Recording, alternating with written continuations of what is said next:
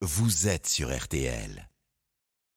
Promis, il est là, il nous rend accessible la science. Monsieur E égale M6 nous explique les choses. C'est du concret. Bonjour, Mac Lesguy. Bonjour Stéphane. Vous vouliez nous parler du froid ce matin. C'est vrai qu'en hiver, quand il fait froid, on attrape froid Eh oui, mais non Stéphane, pas tout à fait. C'est vrai que nous sommes nombreux par les temps qui courent à dire j'ai un rhume. Évidemment, avec le temps qu'il fait, j'ai attrapé froid.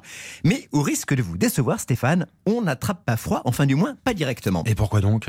Lorsque vous vous enrhumez, si l'on fait un prélèvement dans votre nez, un peu comme celui que l'on fait pour le Covid, on est maintenant à peu près tous familiarisés avec celui-ci, on va trouver une grande quantité de rhinovirus. Le rhinovirus, c'est le virus caractéristique du rhume. Il y en a plus d'une centaine d'espèces différentes.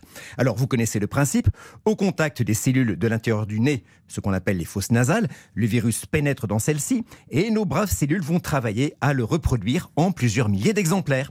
Puis elles meurent en libérant ces copies de virus qui vont aller contaminer d'autres personnes. Notre nez coule abondamment, nos muqueuses sont congestionnées, c'est le rhume. Et tout ça, ça s'arrête quand? Eh bien, comme pour toute maladie virale bénigne, cela s'arrête au bout de quelques jours, lorsque nos cellules ont acquis une immunité contre ce virus. Que d'ailleurs, vous ayez pris des médicaments ou pas. Mais vous le voyez, le rhume est une maladie virale et non pas une maladie du froid. Et pourtant, Mac, on s'enrhume plus en hiver qu'en été Oui, et cela est dû à plusieurs facteurs effectivement liés au froid de cette période. Tout d'abord, le rhume est une maladie contagieuse qui se transmet d'une personne à une autre par voie aérienne et par contact. Sur une surface sèche, le rhume peut survivre jusqu'à 7 jours. Et comme pour le SRAS, le virus du Covid, plus l'on vit en intérieur, plus cette transmission est facilitée. Paradoxalement, en hiver, ce n'est pas à l'extérieur dans le froid, mais le plus souvent à l'intérieur, au chaud, au contact des autres, que l'on attrape un rhume. Et il y a un autre facteur? Oui, contre les virus respiratoires, comme celui du rhume ou le Covid, la première ligne de défense du corps, c'est le mucus, ce liquide sécrété par les muqueuses des fosses nasales. Il piège les virus, comme de la glu, et on s'en débarrasse en se mouchant.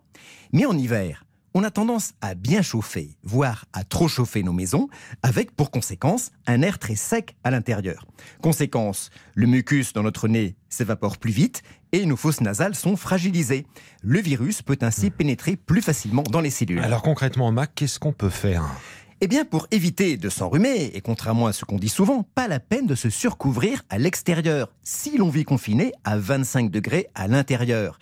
Il faut avant tout éviter de trop chauffer nos maisons, aérer fréquemment, et les gestes barrières sont les mêmes que pour un autre célèbre virus respiratoire que, malheureusement, nous connaissons tous.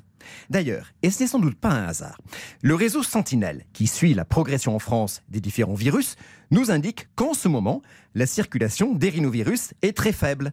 Donc, on aère, on ne lâche rien sur les gestes barrières, et on augmente ainsi nos chances de passer au travers de la cinquième vague du Covid et des rhumes de l'hiver. C'est la science pour tous, c'est signé Mac Lesguy le dimanche matin sur RTL en version santé, s'il vous plaît.